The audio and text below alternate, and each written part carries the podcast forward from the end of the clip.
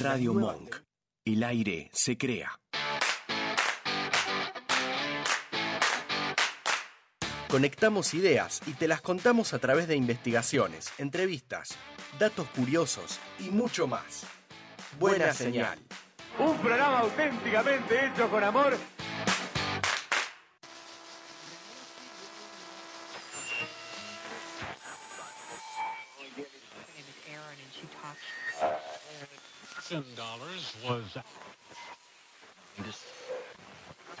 Quédate conectado. Tenemos buena señal.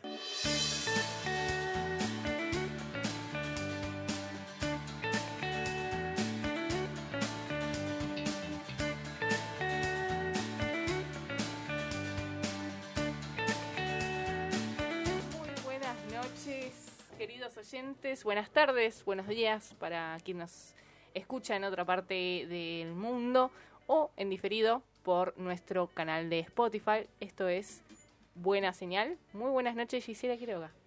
Buenas noches, Sol. ¿Cómo estás? ¿Cómo están todos? Esperando una respuesta del otro lado. ¿Cómo te trata la lluvia, Gisela? Y hoy nos encontramos acá con lluvia en la ciudad de Buenos Aires. Eh, bueno, el martes anterior mucho calor, hoy mucha lluvia, muy pesado. Mucha de una humedad. se- después de una semana bastante calurosa. Eh, así que, bueno, sí, nos trajo un poco la, la lluvia, pero bueno, aquí estamos, como todos los martes, 21 horas por Radio Monk. Así que vamos a empezar un nuevo especial. Muy bien, y bueno, nos pueden seguir a través de todas nuestras redes, arroba buena señal, Instagram, Twitter y también, como mencionábamos antes, en Spotify pueden escuchar los programas anteriores con las hermosas entrevistas que hemos hecho hasta el momento. Y muy variado, como siempre decimos, así que pueden encontrar ahí temas, muchísimos temas de, de interés. Exactamente. Y bueno, eh, esto es Radio Monk, nos escuchan también a través de la aplicación de Radio Monk y eh, pueden escuchar allí mismo en Spotify los programas de la radio. ¿Y qué tenemos en el día de hoy? Bueno, hoy tenemos compañera? un especial, eh, especial cannabis.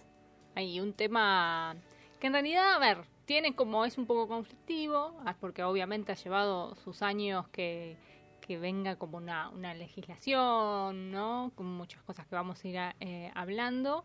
Eh, pero bueno, han pasado, ha pasado, tiene historia esta, esta planta.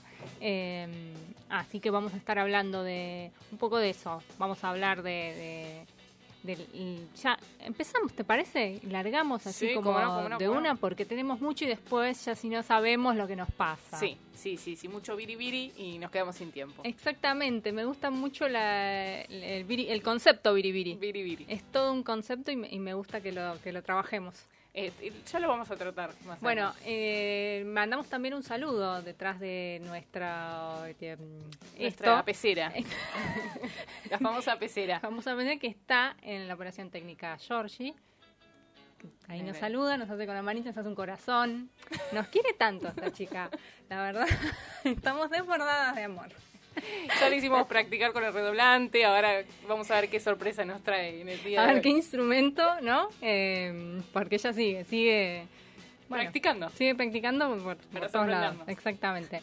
Bueno, y como les decíamos, vamos a hablar de mm, cannabis y qué es referenciar primero de lo que vamos a hablar de esta, eh, esta planta que entre sus características puede llegar a medir unos 6 metros de altura en condiciones más favorables. Es un vegetal dioico, es decir, ahí la viene la explicación, que tiene plantas macho y hembra y que crecen por separado. ¿Eh? Es un dato a tener en cuenta. Bueno, seguimos un- con un poquito más de, de datos como para entender un poco más de qué estamos hablando. Eh, en ambientes húmedos eh, se agrega una gran cantidad de resina que las hace pegajosas al tacto, por lo que se dice que, puede ser un- unos mecanismos de defensa fen- frente que tiene la misma planta frente a la humedad ambiental. Eh, bueno, el sexo de la planta se diferencia por el examen de las flores. Las masculinas pueden apreciarse a simple vista y se agrupan en racimos.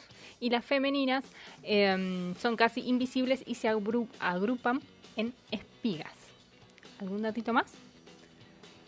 Sí, tenemos que eh, también el fruto, el eh, cañamones, tiene forma globular y eh, de unos 5 milímetros de diámetro que se emplea para la alimentación de las aves y para la extracción de aceite.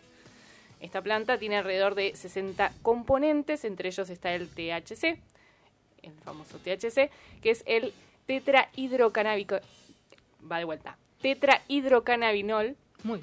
que es el componente más conocido y con mayor psicoactividad.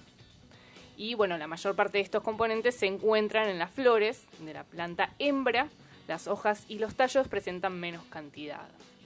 Eh, bueno, y obviamente eh, es necesario entender que originalmente se conocían eh, dos, subtitos, dos subtipos de cannabis, el cannabis sativa, la marihuana, y el cannabis sativa cañamo, que esto es utilizado para hacer un montón de otras cosas más. Y ambos se utilizan en la antigüedad por igual. Actualmente, eh, por las características físicas de la planta y por su efecto, se sugieren tres subespecies, que es la sativa sativa, la sativa índica y la rudel, eh, ruderalis, que es la, la tercera. Perfecto. Bueno, muy bien, ahí tenemos ahí un par de, de datos para conocer que estamos hablando de esta planta y ahora un poquito más como de la historia, ¿no? De dónde, de los primeros por ahí datos que se tienen de- del, cultivo. Y eh, se dice que al contrario de lo que se suponía, que, provenía de Mesoamérica, eh, es proveniente el cannabis de Asia Central, entre las zonas que hoy conforman Mongolia y el sur de Siberia y a lo largo de más ya de 5.000 años ha viajado por todo el mundo con obviamente diferentes finalidades que después nos vamos a ir contando. Em, tenemos ah, un dato sobre esto que también dicen esto mm, en fuente que es muy interesante para leer, em, los chicos de El Gato y la Caja, que son un grupo de, de científicos que divulgan ciencia, y en una nota explicaban que es un poco difícil establecer cuándo ocurrieron los primeros usos humanos de la planta, pero se encontraron indicios que surgieron, eh, sugieren perdón, una relación eh, estable con el cannabis de hace al menos 8.000 años en el centro de Asia. Acá, bueno, teníamos una versión de 5, acá 8. Eh, pinturas de las plantas, bueno, ¿cómo se vio esto? Por determinadas cosas que se fueron encontrando, como esto, pinturas de plantas en cerámicas que datan del año mm, menos 6000, fibra y ropa del cáñamo y hasta semillas de cannabis en la tumba de un chamán enterrado en el menos 3000 aproximadamente.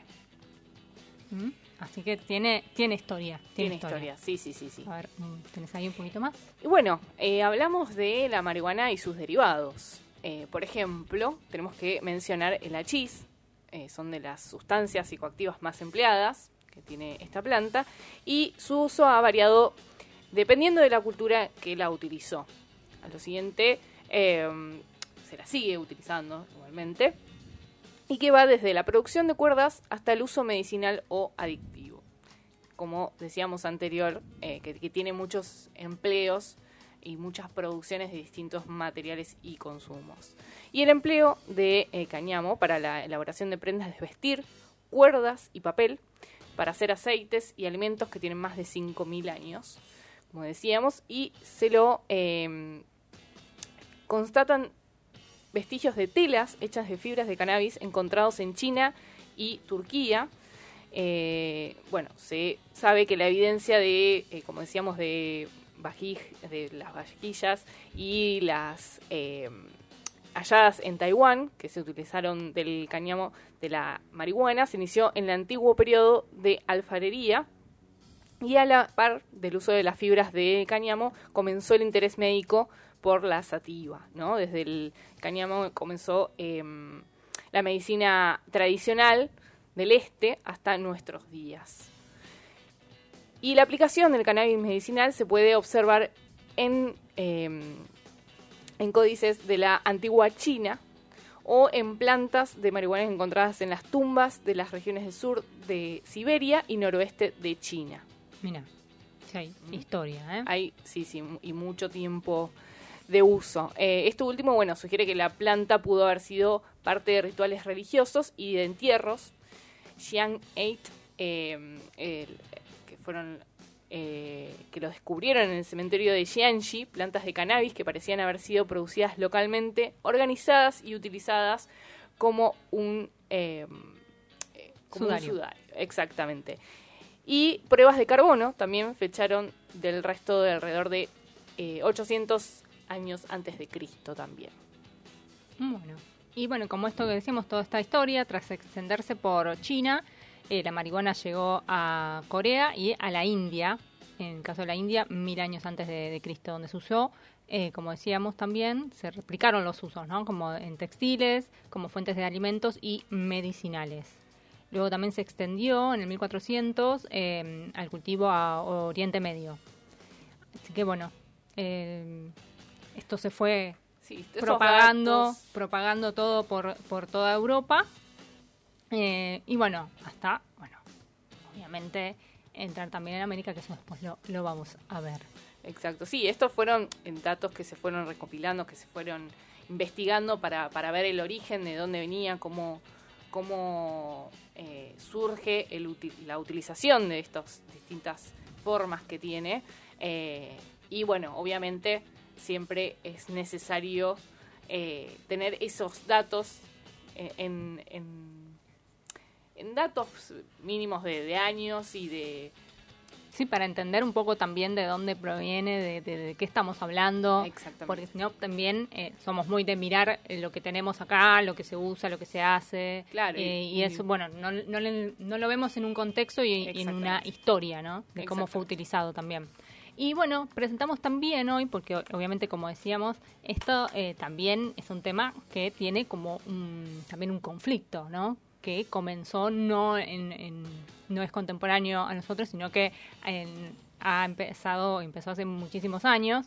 Em, y empezó en, en, muchos, en muchos países eh, durante la segunda mitad del siglo XIX y principios del XX en Estados Unidos y en México el cannabis estaba eh, disponible sin receta y se usaba para una amplia eh, gama de dolencias, eh, incluyendo migrañas y úlceras.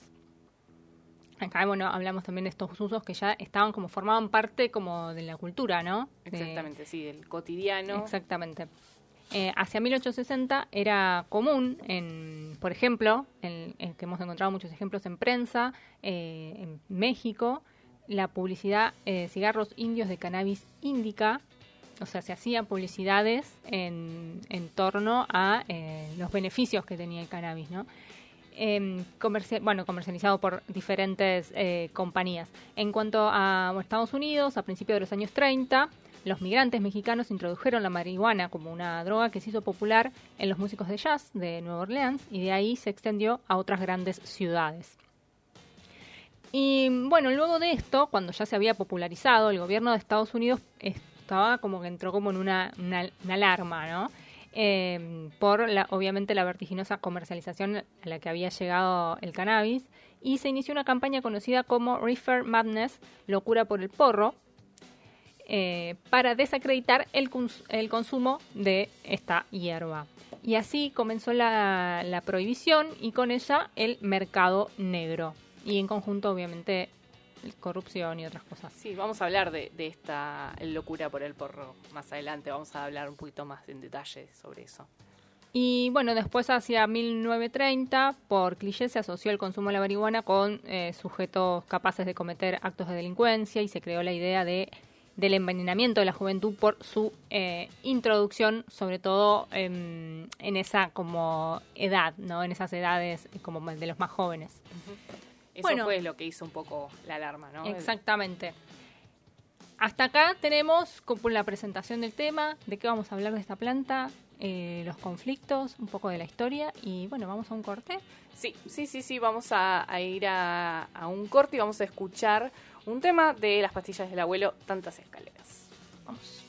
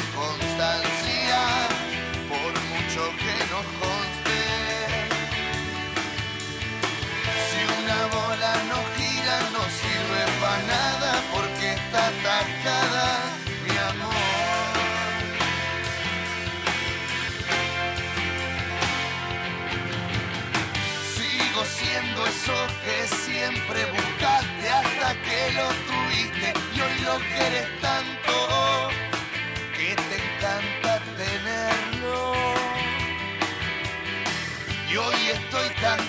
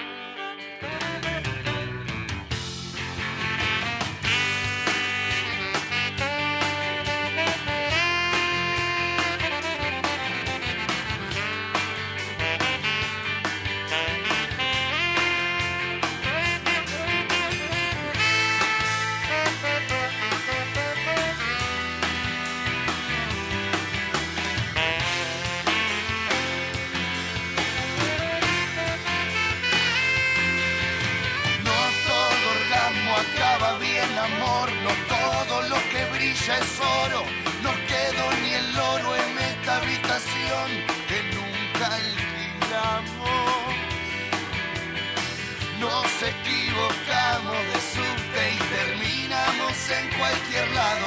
Destino taimado y siempre le hacemos caso.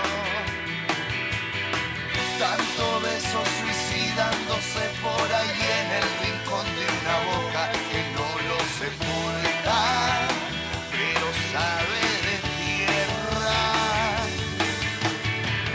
Insisto, si no gira no es bola o es bola atascada y no sirve para nada,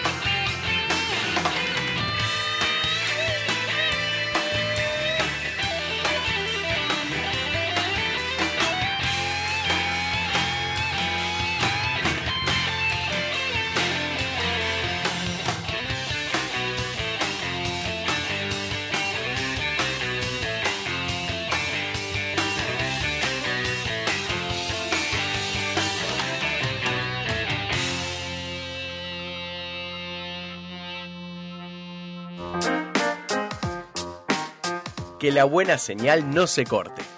Seguinos en Twitter e Instagram. Arroba buena señal.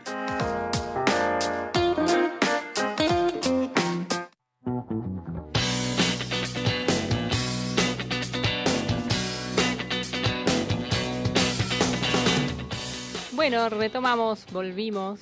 Estábamos escuchando las pastillas del abuelo, tantas escaleras, y volvemos con este especial de cannabis en Buena Exactamente. Señal. Sí, sin repetir y sin soplar. Eh, Sí, Seguimos. recordemos, recordemos las redes sociales que nos pueden seguir en Instagram y Twitter, arroba buena señal, y también escuchar los programas anteriores y los que vamos subiendo en Spotify, que allí pueden también buscarnos como buena señal. Exactamente. Bueno, y vamos a seguir un poco con esto que estábamos contando, un poquito de, de historia para también adentrarnos en lo que mm, eh, En la, historia. situación de- también en Argentina, para hacerlo más puntual y después ya empezar a hablar de, de- de cómo está este En tema. este momento. Exactamente. Bueno, muy cortito, hablamos de la llegada del cannabis a América y a México. Y eh, cuenta la leyenda que el primer contacto de América con el cannabis fue a través de Cristóbal Colón, que portaba en sus embarcacio- embarcaciones un estimado uh, de cerca de 80 toneladas de velas y cuerdas hechas de cáñamo, eh, que ya dijimos que era una variante de, la planta. Posteriormente, durante el periodo de la conquista, eh, Hernán Cortés importó eh, diversas plantas de Europa y Asia, entre ellas sativa y índica, para levantar la economía de la Nueva España. Con la idea, eh, según algunos historiadores, de producir eh, textiles. Bueno, y también eh, cuenta la historia que los sacerdotes jesuitas fueron responsables de difundir el uso medicinal de la planta en el noroeste de México. Y un ejemplo es de, de un jesuita eh, que en su tratado, me está costando decir esto, en su tratado Florilegio medicinal de todas las enfermedades, afirmaba que las semillas de cáñamo se usaban en horchata contra la gonorrea, en memoria sobre el uso que hacen los indios, eh, bueno, el, el- el uso que hacían los indios. Que... ¿Seguimos? Claro que sí, sí, sí, seguimos. Y eh, bueno, tenemos que decir que el poder eh, eh, de, esta planta que, utilizaban, como decíamos, eh, era también el efecto tranquilizador que podía usarse en contra de dolor muscular y, de muelas. Era este, este mm, efecto que tenía y por eso era tan utilizado entre eh, aquellos jesuitas como, como mencionabas anteriormente. Y bueno, tenemos que hablar de, eh, obviamente, las primeras referencias en Occidente, también eh, en otras partes del mundo. Hablamos del el médico irlandés William Brooks Shawiniss, que como su precursor eh, en el viaje por la India aprendió el uso del eh, cáñamo y preparó extractos de resina y la convirtió en píldoras o la disolvió en alcohol para producir una tintura con la que experimentó en animales. Bueno, eh, obviamente que convencido de su eficacia comenzó a usarla en humanos para el cólera, las convulsiones infantiles e incluso el tétanos. En 1851, el cannabis se introdujo por primera vez en la tercera edición de la Farmacopea de Estados Unidos y aunque se sabía que era tóxico, también que poseía efectos analgésicos y inducción del sueño. A fines del siglo XIX, el uso del cannabis disminuyó debido a diferentes factores. Uno de ellos fue que tras el desarrollo de la jeringa, se notó que el aceite del cáñamo no era soluble en agua, lo que abrió las puertas a los eh, bueno, opioides. ¿sí? Bueno, vamos a hacer también una breve referencia de la llegada Argentina, que fue, al igual que en Brasil y Uruguay, habría arribado al territorio eh, en la época colonial a través de la población africana que llegó al continente con el mercado de esclavos que comenzó a fines del siglo XVII. Pango era la denominación del fumar eh, cannabis en pipa que tenían las poblaciones que arribaron del este de África. Bueno, ahí tenemos como una, referencia ya desde hace cuánto tiempo que, se utiliza. Sí, otra denominación era pito de pango, que era otra de, de las denominaciones de fumar el cannabis. Y eh, bueno, entre el siglo eh, XVIII y principios del siglo XIX, un tercio de los habitantes de lo que hoy, es la ciudad de Buenos Aires eran habitantes eh, de afrodescendientes y en algunos territorios provinciales, especialmente donde estas poblaciones eran mano de obra de actividad agrícola, registraban porcentajes cercanos al 50% de la población. Por eso esta referencia a eh, lo que venía con esta denominación y estas, esta forma de, de denominar el fumar, ¿no? Eh, y bueno, distintos relatos del siglo XIX mencionan la costumbre de fumar pango, registrada entre los afrodescendientes de Buenos Aires, tanto en momentos de trabajo como en los festivos. En este último caso, vinculada a la manifestación cultural denominada candombe, ¿no? Al famoso candombe, que a diferencia de Brasil, donde el pito de pango fue prohibido durante el siglo XIX en varias ciudades, la primera fue en Río de Janeiro, en 1830, y en Uruguay y Argentina esa costumbre se toleró como parte de la cultura de esas poblaciones. Por eso esta diferencia entre eh, Argentina, Uruguay y Brasil. Bueno, y un poco más seguimos mm, decimos que hacia fines de este siglo y a principios del siguiente, el cannabis formó parte del repertorio farmacéutico junto con la morfina, la heroína y la cocaína. Y bueno, según eh, María Cilia Díaz, la farmacopea argentina incluyó al cáñamo indiano desde su primera versión de 1893, o sea que ya estaba incorporado. Y recién dejó de estarlo en la quinta, publicada en 1966.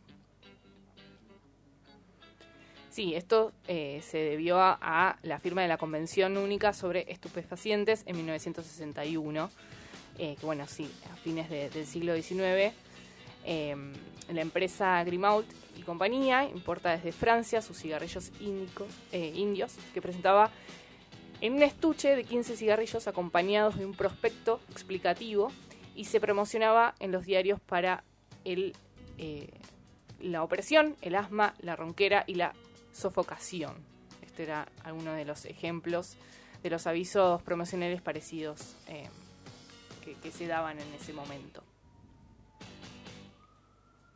Bueno, y tenemos ahora, como ya veníamos hablando, de que también se generó, se fue generando, se fueron generando restricciones, empezó a haber ciertos eh, conflictos en referencia a los usos de, la planta. Eh, vamos a empezar a hablar de esto eh, principalmente y también de aquellos referentes en Argentina o aquellos o qué, es lo que se está haciendo también en relación a eso. y dentro de los protagonistas en Argentina, que seleccionamos algunos, eh, que están hablando, tomaron también este tema, podemos decir también de diferentes maneras. Tenemos a um, una publicación que es la revista THC, que el primer número apareció en el año 2006, o sea que ya tiene una larga data. Eh, y es el primer medio, obviamente, de este tipo en el país. La revista, obviamente, sale en Argentina, pero se publica también en Uruguay. Y mmm, trata temas, obviamente, relacionados todo lo que tiene que ver con la cultura canábica, eh, tanto política, legislación, cultura, arte, sociedad, cultivo, cocina, reducción de daños y. Mmm, obviamente tiene la publicación tiene el nombre, eh, obviamente por lo que ya decíamos del THC, de, la, de esta abreviación, y, y trata de todas eh, las temáticas y ha hecho mucho también para conocer y tratar de despenalizar eh, el consumo y el uso. De, de, y el cultivo. De esta, exactamente, de esta planta está hablando, me estás terminando la frase, sí. me, me, gusta que, que, que, lo hagas porque me quedé pensando. Sí, sí, sí, te no, veo muy mucha, pensativa. No, muchas veces han salido, eh, sobre todo su director, que es Sebastián Basalo, eh, también han sido como, bueno, cuando ha, ha, habido muchísimos casos muy conocidos a veces de que, bueno, detenciones de personas que cultivaban para uso propio, eh, bueno, ellos han estado siempre, bueno, de, de, de, ese, de ese lado y siguiendo esos casos. Bueno, y este es como uno de los protagonistas que tenemos, que ya lleva muchos años en el país y que muchas veces, bueno, han salido muchos personajes y artistas populares también en, en sus tapas, uh -huh. que eso también ha llevado a que la revista no solamente esté en, como en un... que sea como para solamente nicho. un nicho específico, sino que se ha popularizado muchísimo. Uh -huh. Sí, de le ha dado entidad quizás a una temática que... Eh, quizás de otra forma no otras personas no se introducen al tema, ¿no? Exactamente. Después también una ONG eh, autogestiva que ha hecho muchísimo también por uh, en este caso por el lado del uso medicinal, ¿no? Es eh, Mamá Cultiva, eh, como decía, es una ONG autogestiva que no recibe financiamiento de ningún organismo público ni privada. Y eh, ellos dicen que uno de sus objetivos es conseguir el marco legal para el cultivo de cannabis para la salud y abrir espacios de formación y construcción ciudadana. Esta ONG se formó en 2016 por un grupo de madres específicamente que tenían hijos e hijas con diferentes condiciones de salud y em, bueno, empezaron a, hacer este autocultivo em, haciendo el aceite de cannabis que en muchos casos ayudaba a, hijos sobre todo cuando tenían convulsiones o otros tipos de, malestares que ya la, medicina común no, no, les hacía ningún efecto. En el caso de una de las referentes de esta ONG es Claudia Pérez, cuyo, bueno, tenía, tiene un, hijo eh, con autismo y que tenía estas, estas convulsiones y bueno, obviamente esto le dio muchísimo resultado, le mejoró la calidad de vida, tanto como ya ha dicho en muchas eh, entrevistas, tanto como a, su hijo como a toda la familia, ¿no? Eh, y él entonces desde ese, desde ese momento, desde 2016, formó este este grupo con otros, se juntó con otras madres y empezaron a hacer esto, a hacer sus, su militancia.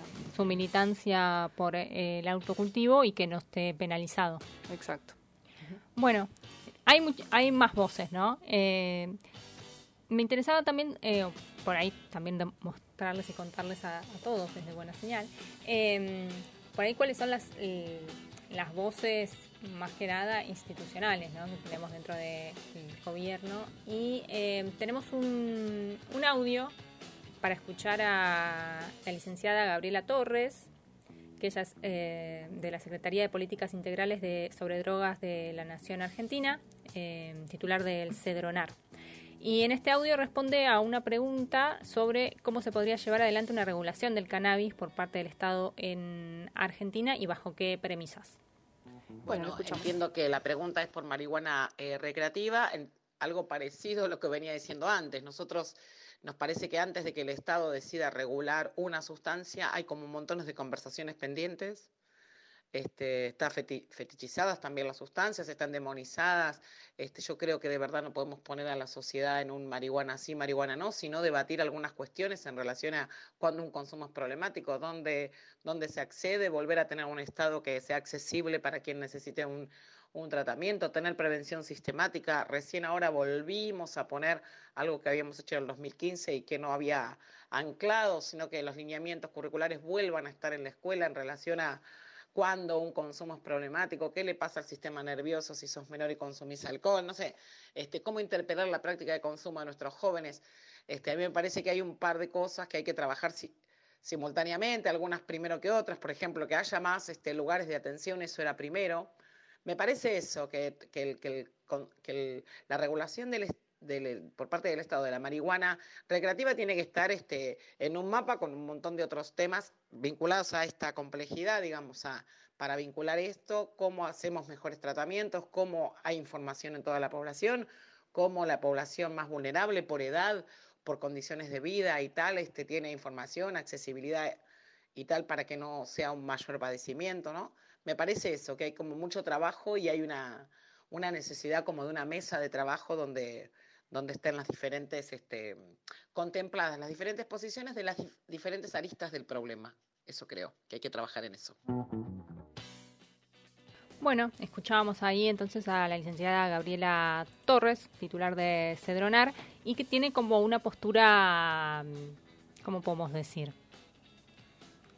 Mm, ahí, ¿no? Sí, sí. Ni porque ella misma lo dice, ¿no? No, no hay que ser si marihuana sí o marihuana no, sino que habla de... Un blanco o un negro, hay grises dentro claro, exactamente, sino que habla de tratar como muchos más eh, otros temas puntuales antes de eh, ir por, por ese lado. Pero también, eh, dentro si vamos a las voces como institucionales, tenemos la del gobierno actual, que, bueno, ha dado como pasos, después lo vamos a ampliar más, pero mm, se aprobó el año pasado la ley de autocultivo y entró, mm, presentaron hace muy poco, creo que fue el 6 de junio, un proyecto para la em, despenalización del, del consumo y cultivo de cannabis. Así que bueno, eh, en, en ese podemos decir que en ese ámbito de, gobierno actual están eh, a favor y están dando como pasos en, en ese sentido. Em, después tenemos, bueno, poses en contra. Eh, ¿qué, encontramos siempre en contra? Y bueno, tenemos, tenemos eh, a quienes están en contra también eh, dentro de las religiones. podemos encontrar también bueno, generalmente también, a ver, tenemos muchos de algunos espacios políticos eh, que también están vinculados al catolicismo o a otras religiones. Em, están obviamente en, en, contra de la legalización, ya que lo, lo, entienden como, bueno, algo que no... En realidad, bueno, cuando salió esto del... de que se presentó este proyecto, desde, por parte del gobierno. Em, la Comisión Nacional eh, Pastoral de Adicciones y Drogadependencia de la Conferencia Episcopal Argentina sacó un comunicado y entre, entre las cosas puntuales que decían, bueno, advirtieron que la clase política sigue una agenda que no responde a los tiempos de los barrios populares ni tampoco de las clases medias resignadas a su decadencia. Eh, además, afirmaron que quienes viven y trabajan en los barrios saben del daño que provocan tanto el alcohol como la marihuana en los chicos y adolescentes y jóvenes. Son ellos los que, abandonados a la, eh, a la suerte por el Estado y sin ayudas, terminan entrampados en drogas que los condicionarán de por vida. y es, esto justamente que siempre se dice como que es la entrada a otras drogas, ¿no? la marihuana como, como principio, que si fumas marihuana o si consumís marihuana, eh, ya tenés la posibilidad de, seguir con otras drogas, ¿no? Es un poco esta frase que se repite mucho, aquellos que no están a favor. Totalmente. Eh, bueno, si querés, ahí eh, tuvimos ahí como un pantallazo de, estos protagonistas. Podemos escuchar uno, una, una cancioncita. Vamos a escuchar una canción, exactamente. Vamos a escuchar a los pericos, nada que perder. Y volvemos.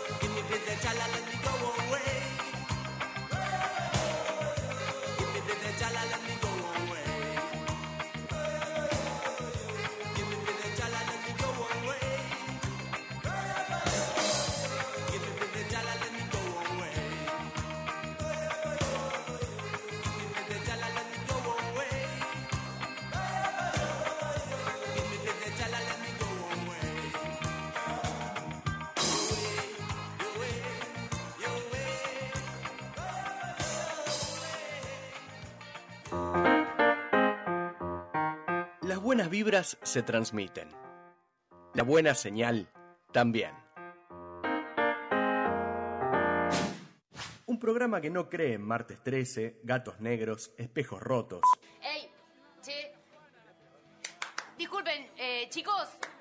Bajen la música. Bajen la música. ¿Hay alguno de Sagitario acá? Acá hay buena señal.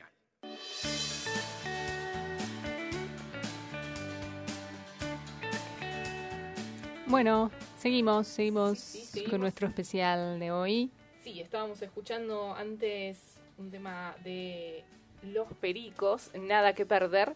Y seguimos con este especial de cannabis en buena y ahora, bueno, eh, vamos a hablar un poquito de, de esta- las primeras regulaciones y las prohibiciones que empezaron en, en Argentina, cuando se dieron. Y, y bueno, hablo con eso porque ya iba a adelantar lo que después. No, Sí, te empiezo por esto. bueno, en las primeras prohibiciones, según data la historia, eh, se desarrollaron en la segunda década del siglo XX, junto obviamente con el nacimiento del actual sistema internacional de fiscalización de estupefacientes, que incluyó al cannabis desde el principio. En 1909 se realizó la Convención de Shanghái, eh, que además de no obligar a los estados y tener como objeto la regulación del comercio internacional, solo se limitaba al opio y eh, la morfina. Acá lo que vemos es que empezaron a ver, como ya lo habíamos dicho antes, más como eh, tratados internacionales, convenciones, convenciones. que empezaron a tomar el tema y a regularlo. Exacto, sí, ¿No? ponerse de acuerdo cómo iba a estar regulado en, en los distintos países. Y el primer tratado con capacidad de obligar a los estados fue la Convención Internacional del Opio, firmado en La Haya en 1912, eh, que además de, regular eh, el comercio internacional, se pretendía que los países realizaran reformas en sus leyes. Acá es como lo que veníamos eh, contando. Bueno, eh, algunos autores señalan que de la Convención de La Haya participó una delegación argentina eh, integrada por el militar y médico Francisco de Veiga, quien habría respaldado el acuerdo con su voto. Bueno, y ahí una vez que votaron ya tenían que, obviamente, establecerlo en el país. Em, bueno, lo cierto es que Argentina ratificó esta convención de La Haya junto con otros acuerdos sobre eh, eh, drogas recién en 1945. Queremos decir que no, nosotros no fumamos para hacer este No, no, no, no, no, no, no, no, no, no fumamos eh, para hacer este programa. Eh, bueno, y así fue como que empezó esta regulación. esta regulación. Eh, la inclusión del cannabis en el sistema internacional de fiscalización recién se produjo en 1925 eh, con la Convención Internacional del Opio de Ginebra. Acá, bueno, volvemos un poquito más para atrás, pero bueno, ya Argentina ya había entrado como en esta aceptación de todos los convenios y tratados internacionales y empezó también a regular eh, este eh, uso. Eh, bueno, tenemos un poco más. eh, Sí, también hay que, mencionar, ¿no? Más allá de, Argentina, que esto también está asociado a un montón de, de cuestiones políticas y eh, comerciales que data de Estados Unidos, más que nada como uno de los, de los principales países que presionó para que la ONU eh, se metiera en la regulación a nivel mundial para que todos los miembros de, de esto mismo, de esta, de la ONU, y tengan miembros de los países tengan esta regulación dentro de sus países.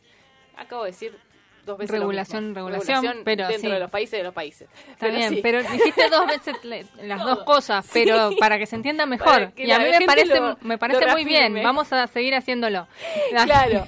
No, no. eh, como decía, estas, estos intereses que hay detrás, ¿no? Eh, también hablando de, eh, de- de- estaban dentro de estos eh, de esta asociación que veníamos mencionando también un poco la estigmatización de aquellos que fumaban ma- eh, marihuana, ¿no? En Estados Unidos, que lo habíamos mencionado que eh, se relacionaba a los músicos de jazz, a las clases bajas. Entonces esto también ayudó a que eh, esta presión que después Estados Unidos tenga en el resto del mundo sea un poco ayudada de esta estigmatización que se que Claro, y se que ve. ese estereotipo va- vaya recorriendo todos, exacto. todos los, los lugares. Y que después se suman a esta lucha las industrias farmacéuticas, de tabaco, también hicieron fuerza porque no les convenía el uso eh, de, este, de esta planta, ¿no? Por eso también vemos cómo se- de a poco se va prohibiendo en el mundo la utilización del, del cannabis. Exacto, pero bueno, así como mm, se prohibió y todos los países fueron ¿no? en, en esa dirección, luego, y esto sí ya más, eh, mucho más acá en el tiempo, empezaron también las, eh, los casos de una legislación eh, a favor, ¿no? Y tenemos unos ejemplos. En el año 2013, Uruguay se convirtió en el, en el primer país en legalizar la venta, la distribución y el cultivo de la planta. Y en el 2018 se convirtió Canadá en el segundo país del mundo en, el en legalizar el cannabis recreativa. Eh, su legislación permite, la de Canadá, eh, organizar la venta de cannabis tanto para fines recreativos como medicinales. Bien, y podemos mencionar algunos de los países en los cuales es legal consumir marihuana. Tenemos España, que su consumo está legalizado en privado, en espacios públicos implica una multa. Posesión legal hasta de 100 gramos, venta técnicamente ilegal, pero permitida en clubes canábicos. Y eh, transporte también despenalizado. Cultivo legal para consumo personal. Eh, también tenemos en Nueva Zelanda, prueba, eh, aprueba una ley que permite el uso medicinal de la marihuana, que podrá ser adquirida en el país oceánico con una receta médica para los pacientes con dolores crónicos. Eh, también habíamos mencionado a Canadá, con la venta regular en algunas ciudades, eh, cultivo tolerado en cantidades pequeñas, Australia también, tenemos a Chile, con cultivo legal, consumo, venta y distribución despenalizados para la marihuana medicinal, Colombia, posesión legal para el consumo personal hasta 22 gramos por persona, Costa Rica, consumo y cultivo despenalizado, Estados Unidos, en algunos estados, son 10 estados despenalizados, eh, el consumo legal en 10 estados y despenalizado en 18 estados. Holanda, India, Israel, Jamaica, México, Portugal, República Checa, Dinamarca, Croacia y Reino Unido. Esos son los países donde el consumo de marihuana es legal. Bueno, muy, bien el, detalle. Eh, y bueno, ¿y cómo, cómo estamos en Argentina ¿no? con, este, con este tema? Eh, como decíamos anteriormente, el año pasado eh, se, se promulgó la ley de autocultivo en el país que reglamenta eh, el, el uso, ¿no? Obviamente, y en esto te- tuvo mucho que ver también, es como esta lucha que decíamos son de la organización Mama Cultiva y de otras organizaciones también que se han eh, unido Unido. para despenalizar este autocultivo para, obviamente, el uso de, de los aceites y para hacerlo de manera medicinal. Eh, hay- como algunas eh, voces, bueno, que decían que quedaba como era como que estaba bien, era como un paso, pero había muchas cosas de la reglamentación que todavía no, no estaban muy claras. Eh, pero bueno, es un, paso que, se dio eh, en pos a, a esto. Y eh, este año, como decíamos, en junio, el Gobierno Nacional presentó el proyecto para regular el desarrollo de la industria de cannabis medicinal y el cáñamo industrial. Eh, todos, bueno, ahí obviamente se hizo toda una presentación con varios ministros y, y autoridades donde se presentó este proyecto que aún no ha entrado a ninguna de las cámaras para ser debatido, ¿no? Obviamente Claro, claro. en su momento. Bueno, escuchamos un cachito, un audio chiquitito eh, que nos aclara un poco sobre esta eh, este proyecto de ley, ¿sí? ¿Qué pasa con la marihuana en Argentina? A principios de este mes, el Gobierno Nacional presentó un proyecto de ley para el desarrollo de la industria del cannabis en nuestro país. Concretamente habla del cannabis medicinal y del cáñamo industrial. Así que, alerta spoiler, este proyecto no tiene nada que ver con el uso recreativo de la marihuana. Pero más adelante hablamos de eso. La terminología es importante para entender esta legislación que se propone regular y promover el uso del cannabis medicinal y el cáñamo industrial. Esto hace alusión específica a los usos que se pretenden promover y los tipos de plantas que se utilizan. El cáñamo es una variedad del cannabis con casi nulo componente psicoactivo, es decir, no pega. Esta variedad es la utilizada mayoritariamente para lo que llaman uso industrial, como telas, materiales de construcción y alimentos, entre otros. Hasta el mismísimo Manuel Belgrano en 1797 escribió en profundidad acerca del tema. Los tejidos de cáñamo serían una fuente de riqueza para la nación. Así aseguraba sobre uno de los tantos beneficios del desarrollo cañamero. Como dato para tener en cuenta, el cultivo de cáñamo para fines industriales fue prohibido desde 1977 cuando el dictador Jorge Rafael Videla lo incluyó en la lista de drogas, a pesar de que Naciones Unidas lo había desconsiderado como tal 16 años antes. El cannabis medicinal, por otra parte, está enfocado en el tratamiento de los padecimientos ante determinadas enfermedades, desde las náuseas y vómitos producto de tratamientos con quimioterapia hasta la disminución de convulsiones en pacientes con epilepsia refractaria. El uso medicinal tiene como estrella un producto cada día más reconocido, el aceite de cannabis. Este caso también estamos hablando del cultivo de plantas con bajo contenido de componentes psicoactivos, como puede ser el THC y con grandes cantidades de CBD, uno de los compuestos del cannabis señalados como poseedor de propiedades medicinales sin tener efectos psicoactivos. En este sentido, cabe destacar que el uso medicinal no es lo mismo que decir que un aceite es igual a un medicamento o que puede cumplir la función de cura de una enfermedad, pero sí se han comprobado múltiples beneficios en numerosos tratamientos. Como dijo el médico especializado en cannabis, Marcelo Morantes, en la revista Rolling Stone, me di cuenta de que estábamos formando médicos jóvenes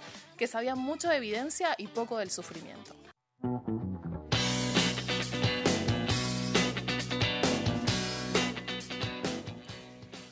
Bueno, y en relación también al proyecto, bueno, lo que intenta también es eh, favorecer un poco esta la industria, ¿no? De Sí, sí, de todo lo que se puede hacer con el cáñamo. Exactamente Todos sus derivados. todos los derivados y aparte de, de todos los productos medicinales que, que- que se pueden llegar a, a utilizar. Exacto. Así que bueno, sería también como una reactivación económica en ese sentido que daría la, la oportunidad de trabajo, de nuevo, trabajo Exacto. para mucha gente aquí en Argentina. Eh, así Sí. que bueno, Un esperaremos. punto clave en ese proceso es la, la creación de la agencia regulatoria del cáñamo y del cannabis medicinal, que es el ARICAME, que eh, será la encargada de regular, administrar y fiscalizar toda la cadena productiva del cannabis y el cáñamo. Eso también eh, es importante mencionarlo. Así que bueno, eh, esto fue un poquito de lo, de lo Como enorme que es este tema. Exactamente, un pantallazo decimos general. para que, bueno, si están interesados pueden seguir investigando, pueden seguir eh, entrando en el tema. Sí, por ahí también, bueno, ver ahí, chusmear a los protagonistas que estuvimos eh, nombrando y para, bueno, interiorizarse un poco más, saber eh, cómo viene la mano. eh, y bueno, cualquier novedad, obviamente, va a estar aquí en Buena Señal. Y Exacto, me para parece que eso es todo por hoy. Sí, y nos vamos a llegamos- despedir. Llegamos al final y mira, eh, paradójicamente nos vamos a despedir con un tema de No te va a gustar que se llama Chau. Para dejarlos, dejarlos con ese tema hermoso y nos vemos el próximo martes. El próximo Gisela. martes, 21 horas, por Radio Monk. Monk.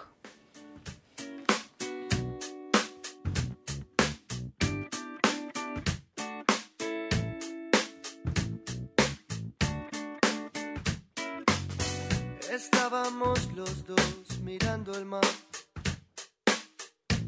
cuando la tarde moría.